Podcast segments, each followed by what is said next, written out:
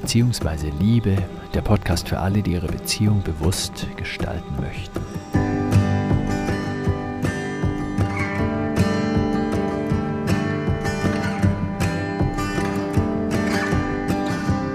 Beziehungsweise Liebe, der Podcast für alle, die ihre Beziehung bewusst gestalten möchten. Und heute geht es um die Beziehung als Möglichkeit, das zu pflegen, was wir uns für ein Miteinander als ganze Menschheit wünschen.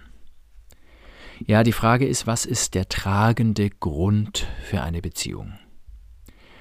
Ganz früher war das so, ein ganz klarer Grund, objektiv, weil wir verheiratet wurden. Da gab es irgendwelche Gründe, die sind übergeordnet. Die Bauern haben ihre Grundstücke vereinen wollen, es gab politische Gesichtspunkte, äh, Geschäftsbeziehungen und so weiter, dann hat man eben die Kinder entsprechend verheiratet. Die Ehe war damit für die Einzelnen ein Schicksal, arrangiert. Man hat sich dann auch damit arrangiert.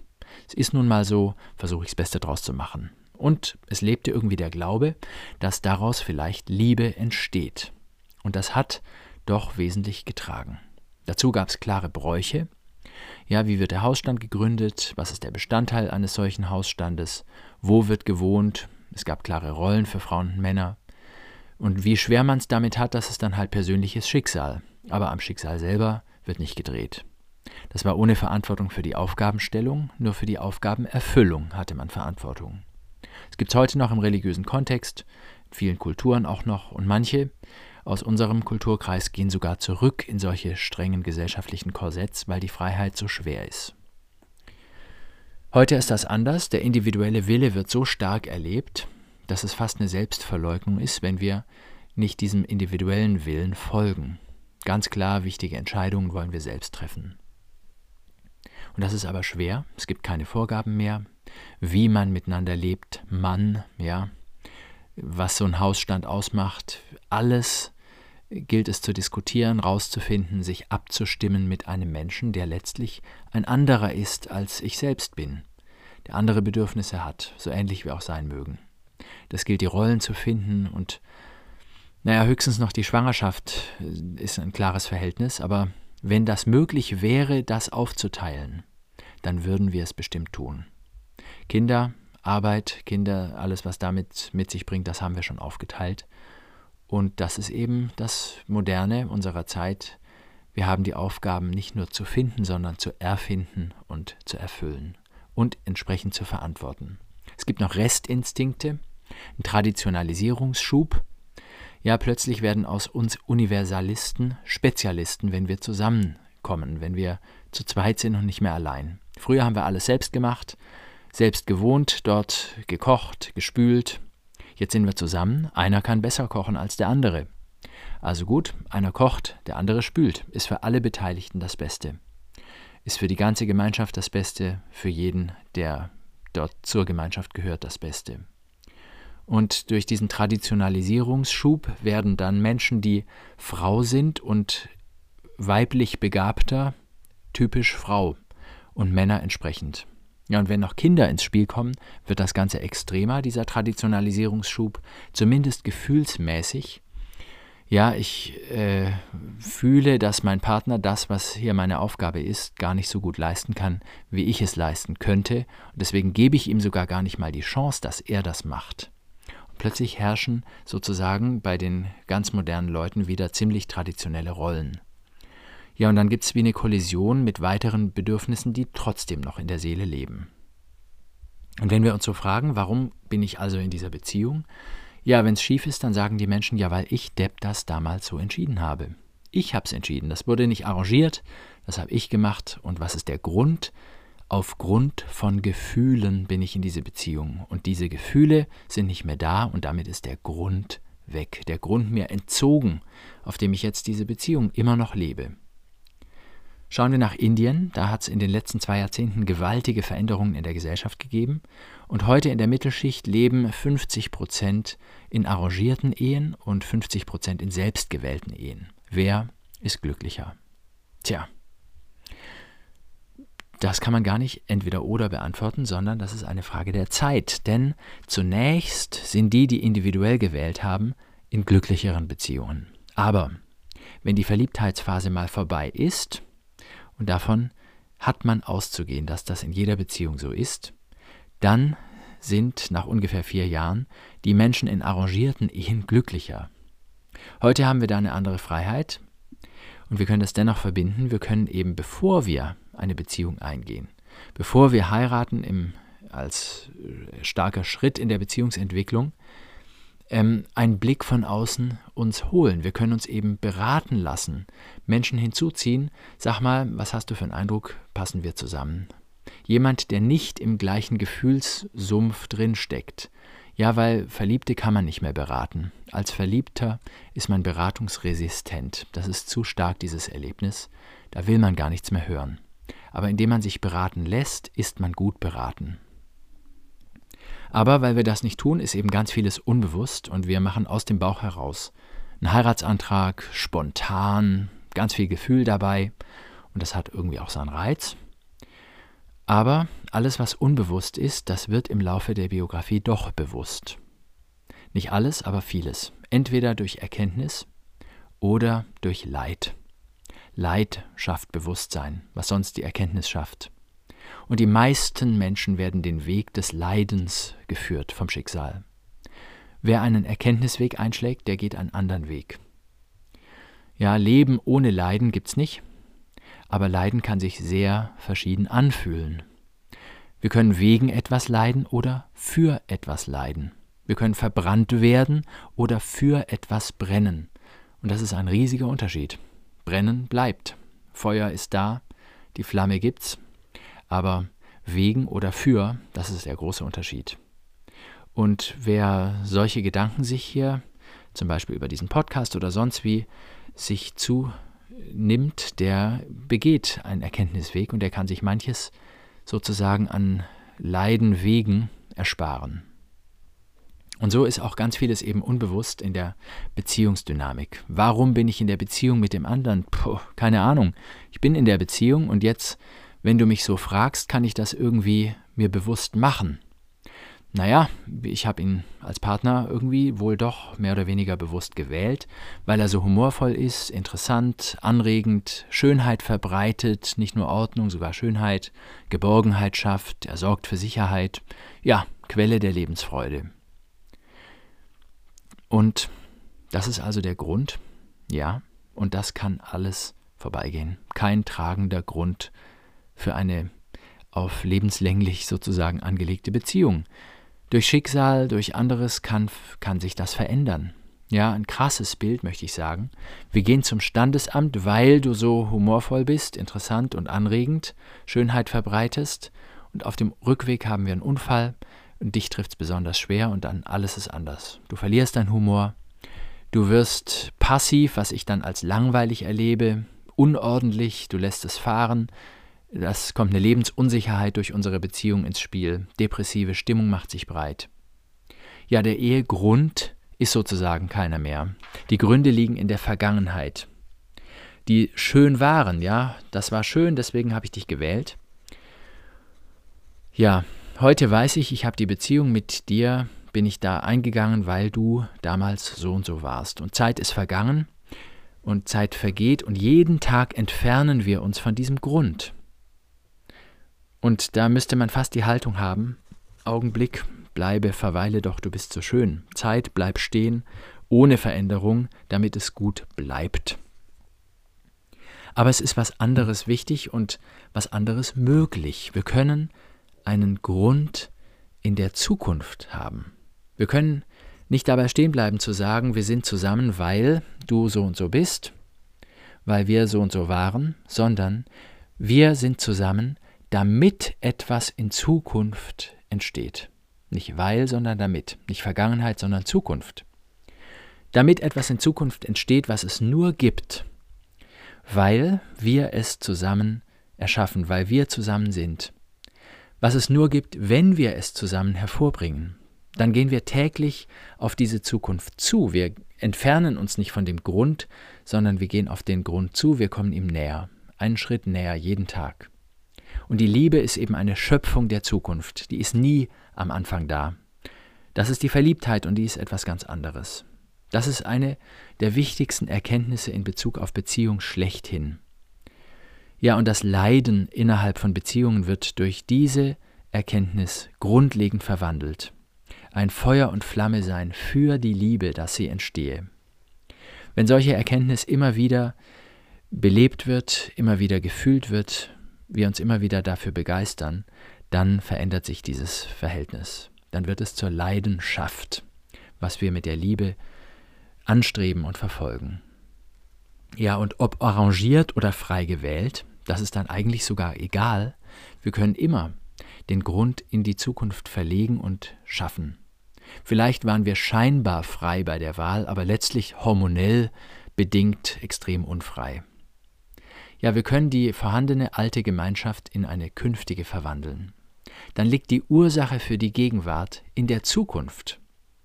Das ist unglaublich, das ist eine Umkehrung der Verhältnisse. Die Ursache für das, was jetzt ist, die Ursache für heute liegt im Morgen. Ich tue das, was ich tue jetzt, weil ich morgen so und so leben will. Und nicht ich tue dieses und jenes jetzt, weil gestern so ein Tag war. Ja, das ist was ganz anderes. Ja, alte Gemeinschaften, die Weilgemeinschaften, die sich auf die Vergangenheit gründen, die sind zum Beispiel charakterisiert dadurch, dass das Individuum weniger wert ist, weniger gilt als der gemeinschaftssoziale Zusammenhang. Ja, die Gemeinschaft funktioniert dann, wenn die Einzelnen sich unterordnen. Du bist nichts, dein Volk ist alles, heißt das im Extremfall. Ja, du sollst verzichten, sei bloß nicht du selbst, stelle deine Bedürfnisse hinten an, sei anders, verstelle dich, damit du hier reinpasst. Albert Einstein sagt, ja, charakterisiert das, um ein tadelloses Mitglied einer Schafherde sein zu können, muss man vor allem Schaf sein. Und früher gab es eigentlich gar keine Individuen, da gab es nur Gemeinschaften, verschiedene Gemeinschaften eben, die waren voneinander verschieden. Innerhalb der Gemeinschaft waren eigentlich alle gleich. Deswegen konnte man sagen, das ist ein Germane oder ein Slowake. Das hat heute noch wenig Realität und eigentlich, wenn man das sagt, wird damit etwas Dekadentes angesprochen, nicht etwas wirklich Menschliches. Ja, neue Gemeinschaften sind anders charakterisiert. Gerade wenn die Beteiligten richtig individuell einzigartig sind, dann entsteht eine Gemeinschaft der Individuen. Und das ist eigentlich paradox. Dann sind die doch verschieden, dann haben die doch gar nichts gemein. Aber damit ist das Geheimnis des Ichs berührt. Ja, jeder Mensch hat einen Außen- und einen Innennamen. Jeder wird von außen anders angesprochen, als er sich von innen anspricht. Ja, ich werde von außen als Laurenz Hornemann angesprochen. Ich sage aber nicht, wenn ich von mir spreche, Laurenz Hornemann, sondern ich sage ich. Und damit sage ich etwas von der Innenperspektive und Sie, liebe Zuhörer, auch. Sie sagen auch ich, da haben wir den gleichen Namen. Weil wir eben, wenn wir unser Ich meinen, innerlich doch bei aller Verschiedenheit verwandt sind, wenn wir wirklich das Ich meinen, unser Allerinnerstes und es ist dann das Ich. Und das Ich ist weder weiblich noch männlich, ist weder ein Germane noch ein Slowake. Da ist etwas Menschheitliches angesprochen, etwas zutiefst das Menschliche angesprochen, ja. Und Probleme im Sozialen, die entstehen immer, und die Beziehung ist ein soziales etwas, die entstehen eben immer, wenn wir nicht aus unserem Innersten heraus handeln und fühlen und denken und sprechen. Wenn wir wirklich aus dem Ich heraus handeln, dann entsprechen wir dem anderen Mitmenschen. Wir sagen natürlich dauernd Ich, aber wir meinen meistens doch nur irgendwie ein Außenbezirk unserer Seele. Ja, mein Ehrgeiz, mein Neid, mein Geltungsbedürfnis, mein Hunger, meine schlechte Laune und so weiter. Aber ich sage nicht, meine schlechte Laune möchte jetzt, dass du hier aufräumst, weil du mich annervst, sondern ich sage ich, dabei meine ich gar nicht damit mein Ich. Aber wer eben wirklich bei sich ist, wer aus tiefstem reinen Herzen handelt, spricht und denkt, der entspricht dem anderen. Sei treu deinem Selbst und folgen wird, so wie die Nacht dem Tag, du kannst nicht falsch sein gegen irgendwen, sagt Shakespeare in Hamlet. Das ist ganz großartig. Treue sich selbst gegenüber und ich werde dem anderen entsprechen. Ich werde sprechen aus der Seele des anderen. Du sprichst mir aus der Seele, wenn du dir selbst entsprichst. In der Philosophie der Freiheit hat Rudolf Steiner das den ethischen Individualismus genannt und so beschrieben. Ganz großartig. Die wirklichen Iche sind die echten gemeinschaftsfähigen Wesen. Dann sind wir nicht gleich, sondern wir ergänzen das Menschentum des anderen. Ja, wir sind nicht einengend, den anderen einengend, sondern wir erweitern das Menschheitliche. Und die gute Gemeinschaft, die ist die, in der eben jeder die Freiheit fühlt, so sein zu können, wie er wirklich ist. Und das ist gut, wenn man in mancher Beziehung gar nicht so unglaublich starke Gefühle hat. Also Verliebtheitsgefühle können einem wirklich blind machen. Die wirkliche Liebe lebt aber vom Sehen des anderen, vom Wirklichsehen und sich angeschaut fühlen, wie man wirklich ist. Und nicht das Blendende und Blindende. Und die Freiheit ist da, wo die Gefühle nicht zu stark sind. Ja, wo wir die Freiheit fühlen, so sein zu können, wie wir eigentlich sind. Da können wir in gute Gemeinschaft gehen. Das Hauptmerkmal einer neuen solchen Damit-Gemeinschaft das ist, dass die positiven Seiten der Beteiligten gestärkt werden. Ja, alles, was ich an positiven Qualitäten in mir habe, kommt plötzlich mehr zur Geltung. Das ist wesentlicher und meine schwierigen Seiten fallen weniger ins Gewicht. Das ist die dynamische Sozialbeziehungswaage. Das Gute wiegt mehr und das Schlechte wird gegenseitig aufgehoben, buchstäblich. Das ist die wirkliche Win-Win-Situation. Alle Beteiligten haben mehr davon, sind mehr positive Menschen. Das wird zur echten Kraftquelle. Ja, wir, wir strömen da etwas zu einem gemeinsamen Mittelpunkt hin. Und weil es strömt, fließt es nach unten. Aber da entsteht die Gemeinschaft und dann erhebt sich diese zwischen uns und über uns hinaus, über uns Individuen und von der Gemeinschaft strömt dann jedem Einzelnen etwas wiederum zu. Ja, in solcher Gemeinschaft gehen wir nicht davon danach, den anderen irgendwie zu verändern. Die Grundlage ist die Akzeptanz des anderen, wie er einfach ist. Den anderen als Individuum eben anerkennen, mit allem, was dazugehört. Schätzen und das Gute stark anschauen. Das ist überhaupt die Positivität, die Quelle schlechthin für die positive Gemeinschaftsdynamik. Ja, dass das, was den anderen positiv ausmacht, voll und fest ins Auge fassen. Das ist das A und O. Das ist die Grundlage der stärkenden Dynamik. Das macht den Engelskreis aus und, und das ist das Gegenteil des Teufelskreises. Und dass wir einander nicht beurteilen, sondern immer mehr und immer tiefer verstehen wollen. Stehen, wo der andere steht, uns hineinstellen in das Lebensgefühl des anderen. Manchmal steht er gar nicht, sondern liegt am Boden in seiner individuellen Situation und indem wir ihn verstehen, auferstehen wir den anderen. Wir, auf Englisch sagt man auch to understand. Ja, ich stelle mich so in deine Lebenssituation herein, mitfühlend, dass dadurch ein, ein Stehen wieder möglich wird. Die Kraft, die ich habe, die du nicht mehr hast, die kommt dir zu, indem ich dich verstehe dann wird eben wirklich die geteilte Freude gesteigert und das geteilte Leid durch solches Mitleiden gemindert. Das wird in Kraft verwandelt. Ja, das ist eine Verkraftungsgemeinschaft. Da kann den Einzelnen viel geschehen, in der Gemeinschaft wird das aufgehoben und ganz äh, zu einem neuen, besonderen Ort. Ja, die Gemeinschaft wird zu einem Ort, mit dem sich ein Wesen verbindet. Es kann auch immer, ist das bei Gemeinschaften so, es gibt Doppelgängerwesen und die können eben die Individuen unterjochen. Alle Beteiligten zeigen sich von ihrer schlechten Seite, das gibt es auch.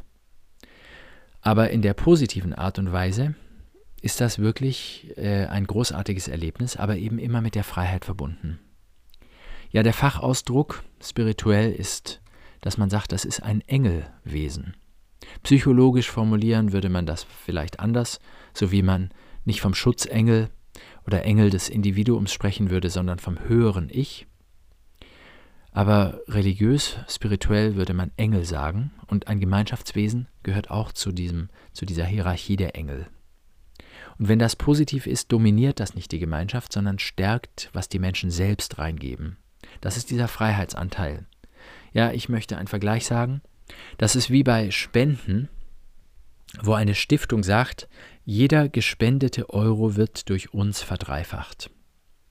Das ist ein Freiheitselement. Ohne deine Spende geht's nicht. Aber wenn du spendest, wird das, was du spendest, verstärkt und vermehrt. Du gibst eine gewisse Kraft rein und das wird erkraftet. Da entsteht mehr.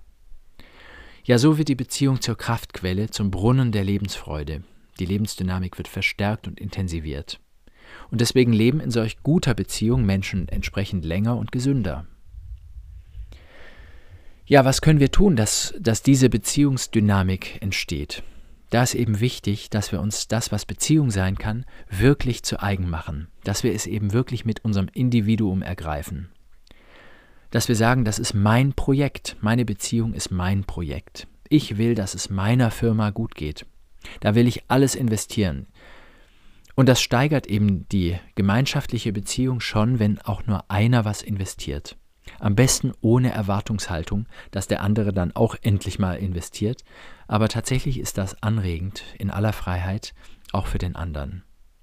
Ja, also sich ab und zu hin, hinsetzen, alleine mit sich, mit seinem Tagebuch oder sonst wie man das pflegt, sich die Beziehungsideale wieder bewusst machen, dass sie hell leuchten, sich begeistern für das, was Gemeinschaft sein kann, um aus solcher Begeisterung heraus ins Tun zu kommen. Die Konferenz mit sich selbst, Leitbildarbeit mit sich selbst. Was will ich für Ideale verbinden? Was verbinde ich damit mit Beziehungen? Und dieses Gefühl wirklich pflegen, dass wir da Teil eines höheren Ganzen sind, wenn wir ganz ich sind. Ja, und so schaffen wir eben einen tragenden Grund für die Beziehung, immer wieder neu. Aber nicht nur immer wieder neu, sondern das bildet im Laufe der Zeit auch eine Substanz, die bleibt, die überdauert und die dann wiederum uns als Individuen trägt. Ja, das ist die Beziehung zur kleinsten Gemeinschaft, die Zweierbeziehung. Es gibt natürlich auch die Beziehung zu sich selbst. Das ist eine besondere Form, auch sehr wichtig, auch als Grundlage der Zweiergemeinschaft. Und da gilt bei dieser Beziehung zu sich selbst auch manches, was hier in der Beziehung beschrieben worden ist. Aber hier im sozialen Zusammenhang, da können wir eben wirklich auch versuchen, im überschaubaren Rahmen zu verwirklichen, was uns ideal ist. Ja, uns für den Weltfrieden einsetzen, zu Hause. Ja, vor der eigenen Tür sozusagen oder sogar innerhalb der eigenen Wohnung. Die Nächstenliebe als Ideal, das soziale Miteinander, das wirkliche Verstehen des Mitmenschen, die Vorurteils Vorurteilslosigkeit, die Positivität, ja, was Gandhi gesagt hat, sei selbst die Verwandlung, die du in der Welt sehen willst, das auf die Beziehung zu übertragen. Gestalte selbst die menschliche Beziehung, die du als Beziehung des Zwischenmenschlichen als Ideal für die ganze Welt in deiner Seele ersehnst. Ja, in der nächsten Folge will ich mal fragen, mit wem kann sowas gelingen? Wer ist der richtige Partner? Und überhaupt Partnerwahl, ist das Schicksal oder ist das eine freie Wahl? Ja, liebe Zuhörerinnen, liebe Zuhörer, wenn ihr das interessant findet, wenn ihr das Gefühl habt, solche Gedanken sind wichtig, das sollte sich verbreiten, dann könnt ihr damit helfen, indem ihr ein Like hinterlasst, einen Kommentar, indem ihr das teilt und auf jeden Fall abonniert. Dann verbreiten sich solche Gedanken entsprechend. Vielen Dank fürs Zuhören. Ciao, ciao.